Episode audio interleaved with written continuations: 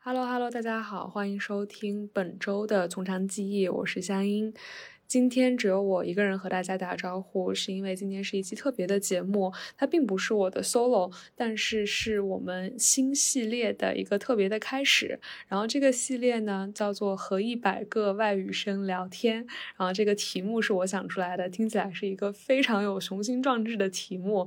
但是具体能够聊到几个人呢，我也说不好。那大家就当是用文言文里的讲法，百即是多，那就是和很多。多个外语生聊天的意思吧。然后顾名思义呢，因为我知道订阅我们节目的朋友，还有我们听众群里面的朋友，很多都是嗯外语或者是外语相关的专业在读或者是毕业的同学。然后大家关注我们也基本上都是由像我们聊会议口译专业，还有我们聊外语学习那期来找到我们的。所以说呢，希望通过这一个系列。和我们身边在从事外语行业，或者说是啊外语周边，甚至是一些非常跨度巨大的跨行的同学一起聊天，然后给到大家一些有意思的故事，或者说是转行，或者说是自己的一些就业选择上面的启迪吧。What are you looking at？那今天我们。第一期的嘉宾是 Maggie，然后 Maggie 是我的本科同学。那如果听过我们之前节目，就会知道，然后我们是山外英语学院翻译专业毕业的。然后 Maggie 现在是在时尚行业工作，她所工作的领域是时尚行业一个比较新鲜而小众的领域，叫做 showroom。然后如果你对这一期好奇，或者说是你想要，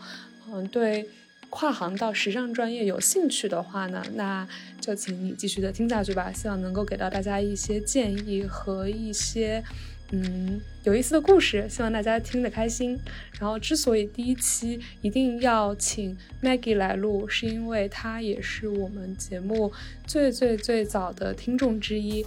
那借此也想向一直以来收听我们节目的同学表示一下感谢。对，好的。那除了我和 Maggie 之外呢，还会有我们的两个朋友嘉义还有格参与聊天，但主要的声音就是我和 Maggie 的声音。然后，因为我们是在朋友家里面比较随意的进行的录制，所以说可能会有一些音效不好的情况。然后，希望大家可以多多包容，谢谢。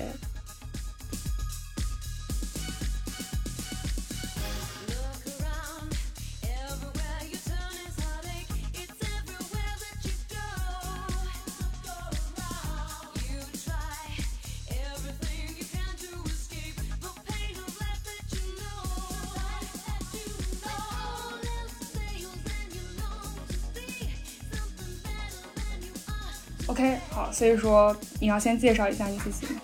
就第一段就到我了，是吗？啊，是对热场。呃，我热场的话，我会自己录，因为我觉得我这边就是我，我也有点害羞。对，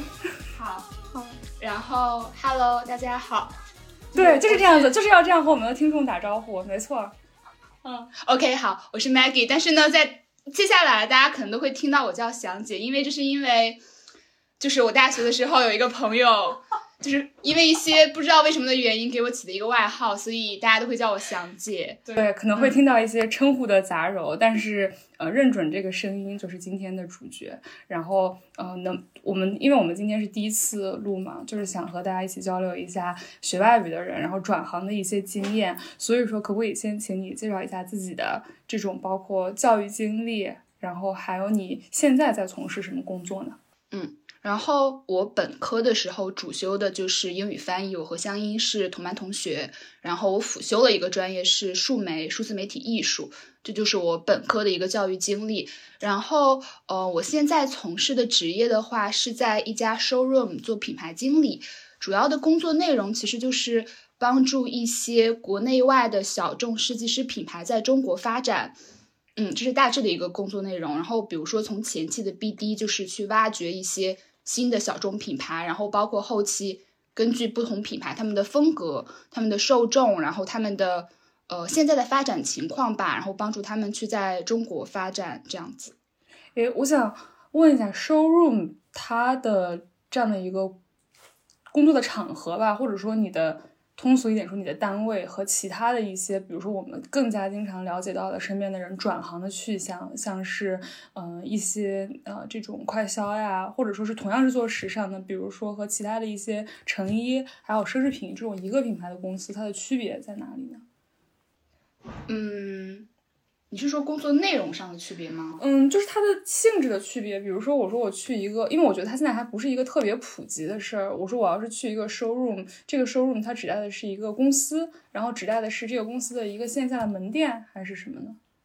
嗯，showroom 的话，就是它是没有一个门店的，嗯，就是你在呃公司这样子。然后我觉得它和单个品牌的区别就是，单个品牌的话，它可能会。针对这个品牌做的更加深度，但是我们就可能包含的比较广，这样子。然后，呃，它如果可以做到一个独立的品牌，我觉得它首先它自己的呃体量肯定会更大的。然后，showroom 是主要聚聚聚焦于一些相对来说比较呃小众，或者是说在中国知名度没有那么高的品牌，对，就比较鲜为人知的品牌这样去发展啊。所以说它是有点像是一个。买手店，但是更加集成的、更加高级的方式，不是吗？我来，我来，我来 重新踩雷了，踩雷了，重新重新重新重新说一下。其实它，我觉得它是相当于一个品牌，我们是品牌和买手店之间的一个桥梁，这样子。对，我们是帮助这些品牌入驻到买手店的。酷。对，就比如说像是一些 top 的买手店，像呃呃，比如说。老佛爷、连卡佛这样的，然后还有，其实现在在中国的话，市场是蛮下沉的。其实像一些三线城市、四线城市的买手店，他们的市场上的潜力还是蛮巨大的。啊，这还挺酷的。所以说，它虽然是一个 room，但是它没有一个实体的 room，然后它是一个这种呃经纪人桥梁这样的。关系，嗯，对，但其实我我们收入而，呃，就我们收入而言的话，其实我们公司本身也是一个常年的展厅，嗯，对，其实呃，买手他们平时也可以过来看这样子，嗯，对，酷，好的，所以说，那你当时想从之前学的专业，然后转到现在这个专业的契机是什么呢？因为我觉得我身边的人，他们去转行，有的是那种就是一毕业之后，嗯，说实话就是找不太到工作，或者说是，呃。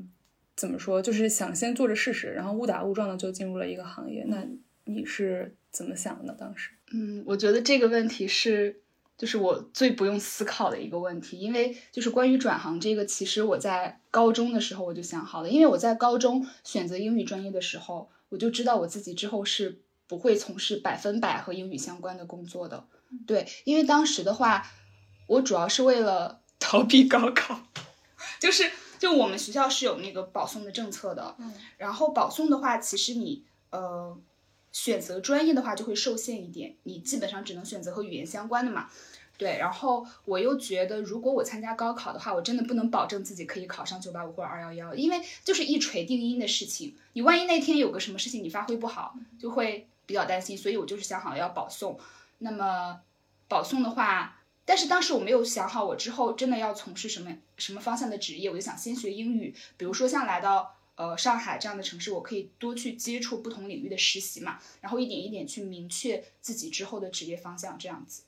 哦，那你会觉得说，就是你对于你现在的工作，就是我可以说的是时尚行业，对吧？嗯，就是你对于你现在的工作的兴趣是从什么时候开始逐渐发展起来的呢？或者是你怎么找到的呢？嗯，我觉得是就是高中的时候。就我们学校它是有一个报刊亭的，嗯，然后那个报刊亭里它就是会卖各种杂志，然后我和我同桌就我的小伙伴、我的好朋友们，我们就会经常去买了，然后传阅。就那个时候我就会觉得挺喜欢的，但是完全没有想过之后真的把它当做一个职业。然后我大学的时候的话，其实也有做一些相关的志愿者和实习，比如说我大学的时候就有去时装周做志愿者，然后在呃大四我们找实习的时候嘛，然后我当时是去了一家。时尚杂志实习，然后就是通过这些经历吧，然后我就觉得这个哎，可能是我今后想要做的一个方向，对，然后就这样子慢慢的进入了这个行业吧。嗯啊，那你会觉得就是之前的实习，或者是你在，因为我觉得我记得我们当时好像没什么人去东华辅修吧，就是因为当时去的是东华啊，视觉还是东华？哎，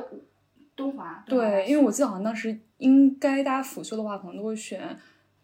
那种比较 typical 的什么复旦法学啊，然后复旦新闻学这种专业，其实没什么人去学，嗯，就是艺术方面的辅修。然后你当时再去选的时候，就已经想好了，你已经想要去。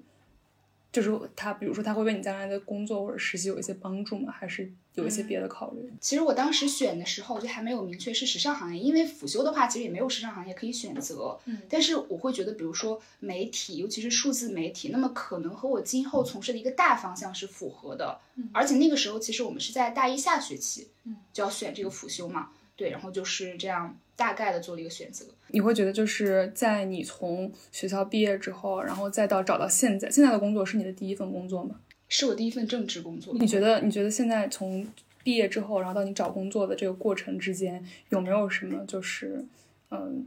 困难，或者说让你印象深刻的地方？就是你觉得这个过程是怎么样的？嗯，其实我没有遇到什么很大的困难，但是我这也是很正常，的完全完全可以。嗯，因为可能是因为我之前的实习经历，就虽然我的呃学业经历和这个不相关，那我的实习经历还是比较相关的，所以我觉得没有遇到很大的困难吧。那你会觉得说，在你现在的工作里面，就是你之前学的东西，然后无论是英语还是就是你辅修学的那些什么数媒之类的，有用吗？我觉得，我觉得英语是有用的，因为我现在负责的品牌还是有。一半以上吧是国外的品牌，对，包括和他们日常的沟通啦、开会了，就是还是会用到英语的。嗯，对，这是我想到和英语相关的。OK OK，那就是嗯，你会觉得就是在从呃英语专业，然后转到现在这个工作转行的时候，有一些让你觉得不适应，或者说是生长痛，就是这种这种地方吗？就是。我我我可能脑回路比较慢，我刚刚又想到你上一个问题，我又想到一个上一个问题不就是那个英语多大程度上对你现在的工作那个起到的帮助作用嘛？然后我想想到一点，就是因为我们英语专业的时候，我们是要学一些什么文学史呀这样相关的和历史相关，然后需要你去呃比较深入的去研究的一个东西。我觉得这个其实对现在的。工作也是有帮助的，就是比如说，我记得，呃，我大学毕业之后，然后我有一段时间我是想申请时尚行，呃，时尚方向的研究生的，然后我当时申请了两个，一个是呃 fashion history 吧，然后还有一个是 fashion journalism，嗯，然后我就觉得我在写文书的时候，就是我可以把这些，嗯，transferable skills，就是可以用到我的文书写作中，就比如说，呃，我说虽然我没有。我本科不是学时尚的，但是我在英语专业中，我有学到很多就是关于历史啊这个方面、文学啊方面的知识，然后我知道怎么去研究一个，呃，一个课题，然后再加上我时尚行业的经验，所以我觉得这两个时尚行业的实习经验，这两个加起来，我觉得我是足以可以去申请这个呃 M A 的。对，那比如说，如果说考虑到你现在的这种就是职业生涯，然后再给你一个机会，你会？还会把英语或者是翻译专业作为你的本科或者作为你的第一学历吗？就是嗯，如就算我们连这个高考的因素也不考虑的话，高考的因素不考虑的话，看来高考是一个决定性因素。对，因为我就觉得我现在没有办法，呃，就站在一个上帝视角，然后去回看过去，如果我当时就是十八岁选择高考的话，然后依然后面也会就是。进到比较好的大学，有比较顺畅的一个发展，对。然后，但是我可能会想要改变的一个地方就是保送的话，maybe 我想要去到一个综合性的院校。真的，我觉得所有的学语言，也不是不能说不能 speak for 所有学语言的人，但是我觉得我也是。嗯，对。如果说当时，因为我是自主招生嘛，就是和保送不一样，但是也呃也也类似的这种性质。如果我选的话，我肯定会选一个综合类大学。你是为什么呢？就首先，我觉得我们学校非常好了，因为因为在在座的各位互联网内测试是的，是的，可是有很多上外人要听的。嗯，真的吗？然后就因为我是真的觉得我们学校也蛮好的，包括就是我遇到的一些朋友，就是如果是不来的话，我就遇不到大家。嗯，但是我觉得这真的是这样的。然后，但是如果是选择综合性大学的话，我觉得。是一些比较抽象的东西，因为你现在也无法去预想，就如果你进到综合综合性的大学，你可以接触到就是哪些呃方面的知识，然后什么样的人。但是我就会觉得它可以给你一个更加嗯给你带来更多不同的视角，就可能让你有更加不同的体验吧，就 maybe 是这个样子。没错，我就会觉得，感觉去了综合类大学，就是有种好容易上了大学，但是我可以获得一个更完整的体验包的感觉。老感觉外国语大学就像是，还还有一点，就还有一点就是，就是我发现我从呃大学毕业之后，高中毕业之后吧，我就没有怎么和男生接触过。眼光看向我说还有一点的时候，我就已经三炮预判了，就是我就已经预判了你要说什么。我发现，在过去的几年里，就是我接触的直男，好像屈指可数。就是，嗯，我会发现，虽然我现在也没有什么和男生相处的机会了，但是我就会发现，和男生相处的时候有点奇怪。对，就是感觉好像太久没有这种物种出现了，就是。哎，既然说到这里，就是你们现在工作的公司吧，就是时尚行业 in general，我们就不说。你们现在工作的公司男生多吗？嗯，目前全是女生，就是全是女生。你会觉得就是在和女生一起工作的团队的体验和，比如说，呃，实习或者之前和男生一起工作的团队的体验，你会觉得有什么差别吗？之前实习也全是女生，还有还有为还有。部分那个，嗯，怎么应该也没有什么，就不是直不是直男的男生，对，就是和直男接触的机会真的是蛮少的，所以我没有什么太多和男生一起工作的经验来去做对比，对。哦那就是既然谈到了你现在的工作，就是在你现在的工作的日常里面，就是你会觉得有什么嗯印象深刻的事儿吗？或者说和你在进入这个行业之前你的预设不相符的事儿吗？比如说，如果我作为一个门外汉，然后我提到就是就是时尚行业，我的印象就是穿，对，你怎么知道是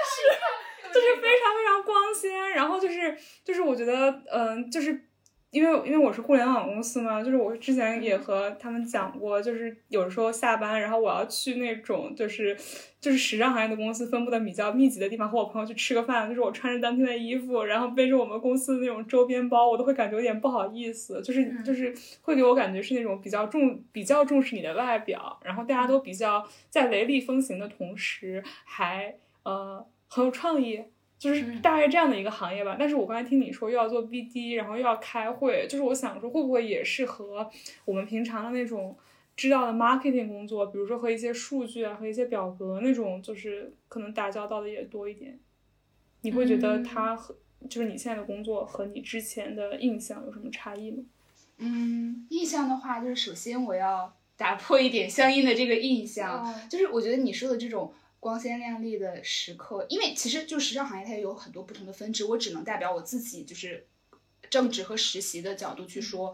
嗯，但我觉得大部分时候大家就是可能，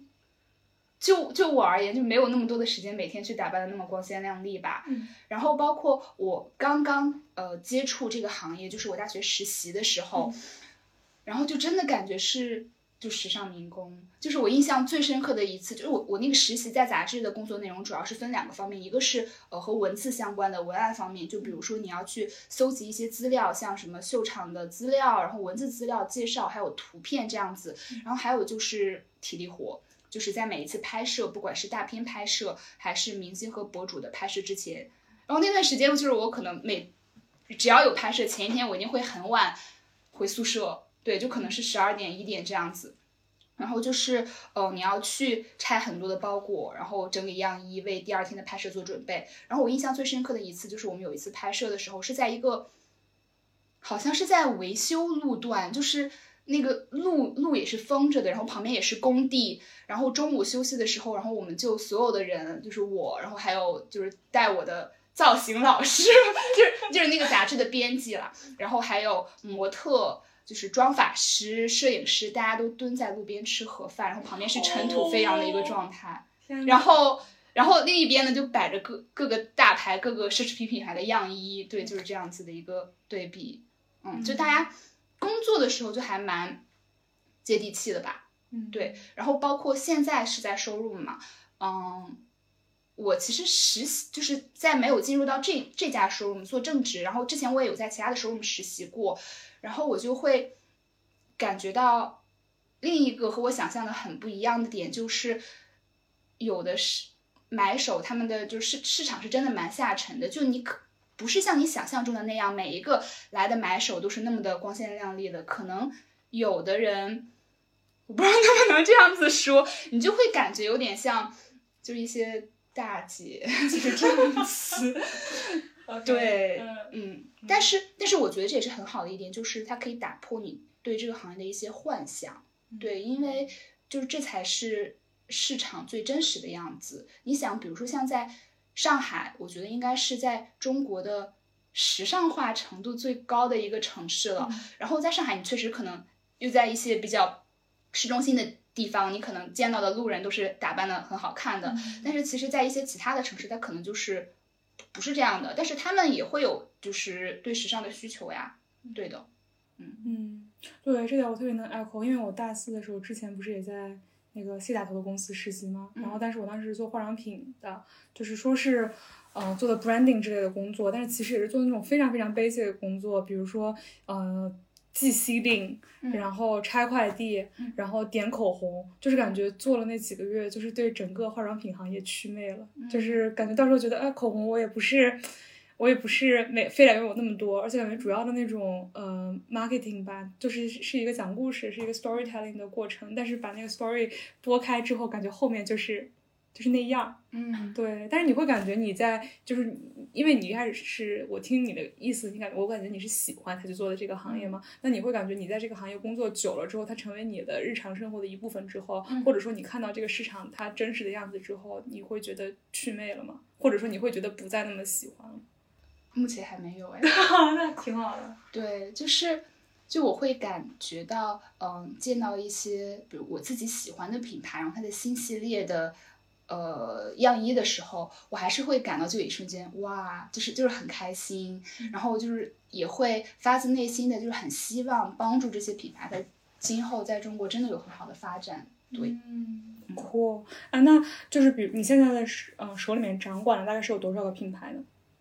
七八个这样子吧。那一个品牌，如果说你从像你刚才说的那样，从大海捞又把他们捞上来，然后到他帮助他做一个日常的经营，他大概的过程，或者说你要做的事儿是什么呢？嗯，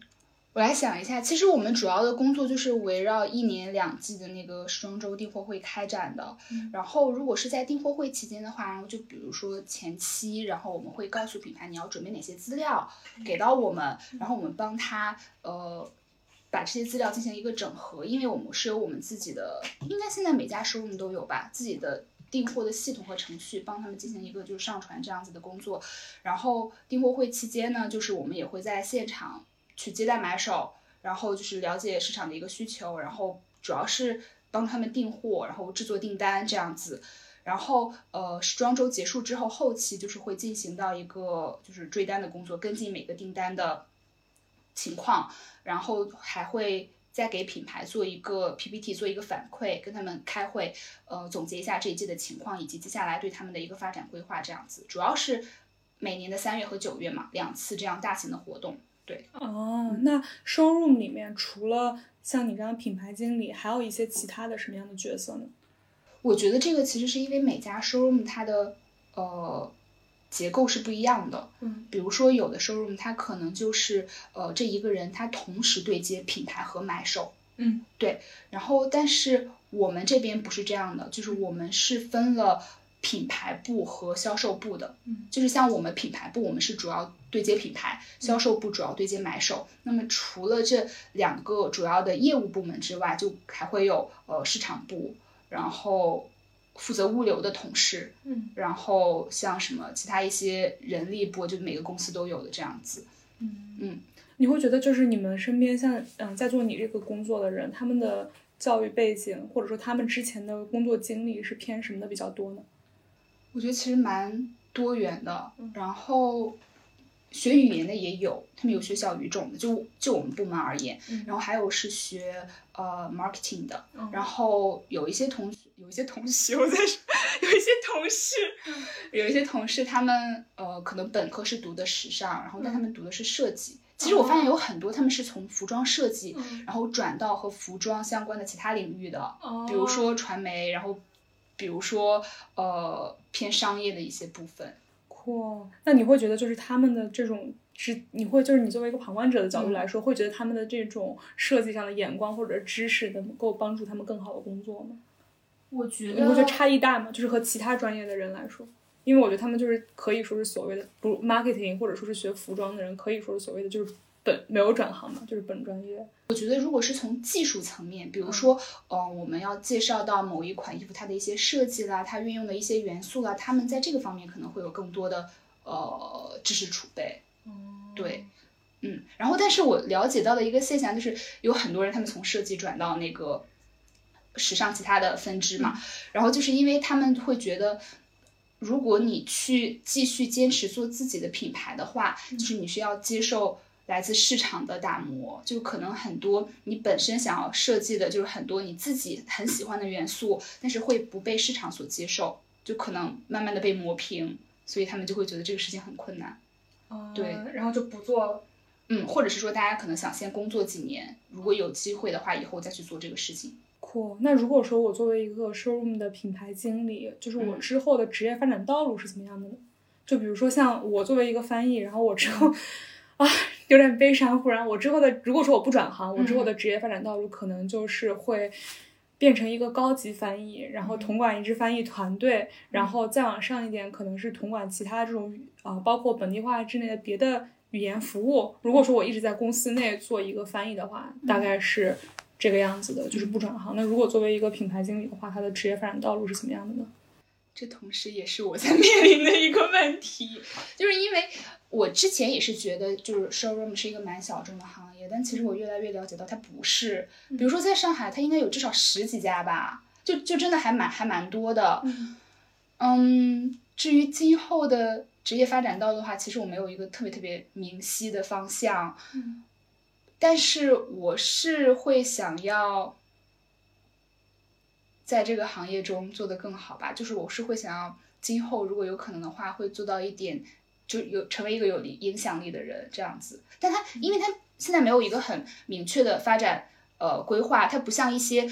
成立了很久的行业，它有很明晰的架构，比如说。像我有的朋友，他在什么四大呀，或者是什么律师事务所这样子，你就是一层一层的往上爬，对，就是从什么初级、中级、高级到合伙人这样子。嗯、然后，但是像这样一个相对来讲还比较新兴的行业，它是没有的。嗯，对，所以这也是我一开始想要转到这行呃的过程中比较犹豫和纠结的一点，因为就是这是挺没有安全感的一个因素。嗯，对，但同时它是不是也意味着就你可能会有更多的可能性？就这样。想一些积极的方面来鼓励一下自己吧。哦、但我觉得我提纲上下一个问题就是，其实列了白列，就是你喜欢现在的工作吗？就是 I assume 你肯定是喜欢的吧？嗯、那如果说呃让你说现在的这个工作的三个，比如说或者两个优点和缺点，你会觉得是什么呢？优点和缺点，嗯，优点的话就是。首先还是回到本质，就是我比较喜欢这个工作，就是它，即使是有的时候你会觉得，呃，可能会加班，会比较累，但是，终归你还是喜欢的，就你不会有内耗的过程。对，上一次我就就突然有一个事情，就让我认识到，让我意识到，你疲惫和内耗它是有很大区别的。嗯，就是内耗的话，它有的时候是可能你在做和你价值观。本身背道而驰的事情，就你知道你可以把它做好，但你不想做，嗯，对。然后目前的话，就是这个工作它没有带来给我这样的体验，就我可能有的时候会觉得累，但是就是调整一下，就终归我还是喜欢的。这是第一点，就它的优点就是和我自己本身的热爱、喜好是相结合的。然后第二点的话，就我觉得是我现在所在的这家公司吧，就我觉得大家都还是蛮灵活的，就真的就真的很扁，就是。嗯，有一些你想要表达的，就是你想要的一些建议，你都可以去很放松、很轻松的去说出来。嗯，对，而且我觉得这个可能和它是一个，就像我刚刚提到的比较新兴的行业有关系，它没有那么多的规规矩矩。对，嗯，嚯，那如果缺点，缺点的话，哦，我又想到一个优点。那你快再说一个优点吧。就是优点的话，就是优点吧，就是仅限于当前的这份工作，它的性质就是我刚刚说到，它三月和九月会非常的忙，嗯然后你可能就会有的周末不能休息。嗯但是这个对我来说是我比较喜欢，我不是说我喜欢不休息哦，就是你接下来会有调休，会有一个时间比较长的休息时间。哦我是喜欢你集中忙碌一段时间，然后再有一个长假期的。嗯对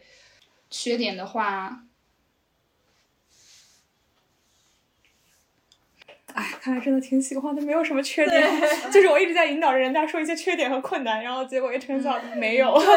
对，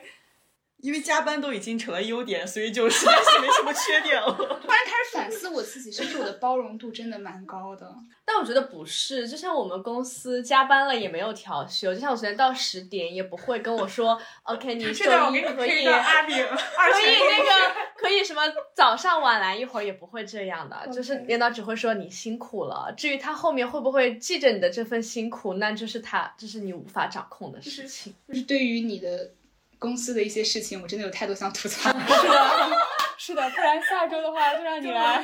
对，专门录一期你的，然后我就可以获得五十分钟的缺点。对，那你想好了吗？没有，没有，OK，那那我们就就姑且把它当做一个就是热爱可以抵抗一切对一切阻碍的这样的一个积极的结尾吧。好的，如果接下来就是如果说你呃，因为其实听我们播客的人，其实学语言专业的人和其他的文科专业的人还是蛮多的。那如果你要想给这些呃转到时尚行业，或者说更加具体转到你的行业的人提一个建议，或者提几个建议的话，你会有什么建议呢？就是针对时尚行业吗？对，针对想要从语言专业或者是别的专业转到这边的人，嗯，我觉得首先第一点就是多尝试，嗯然后并且越早越好。嗯就是你可以在大学的时期间就多去做相关的实习和志愿者，因为就是它真的也是有很多不同的分支，比如说像奢侈品，比如说像 showroom，比如说像杂志等等各种相关的行业，就你都可以有机会进到这个公司，真正的去实习和工作一段时间，看看是不是你喜欢的。嗯，对。然后就比如说我之前在杂志实习的时候，虽然我是比较喜欢，但是我觉得它是需要你非常有创造力的，不管是文字方面还是拍片方面，就是你还是需要有一些艺术背景的。我觉得会做这个比较好。对，所以我现在也就是不在时尚的这个分支去做了嘛。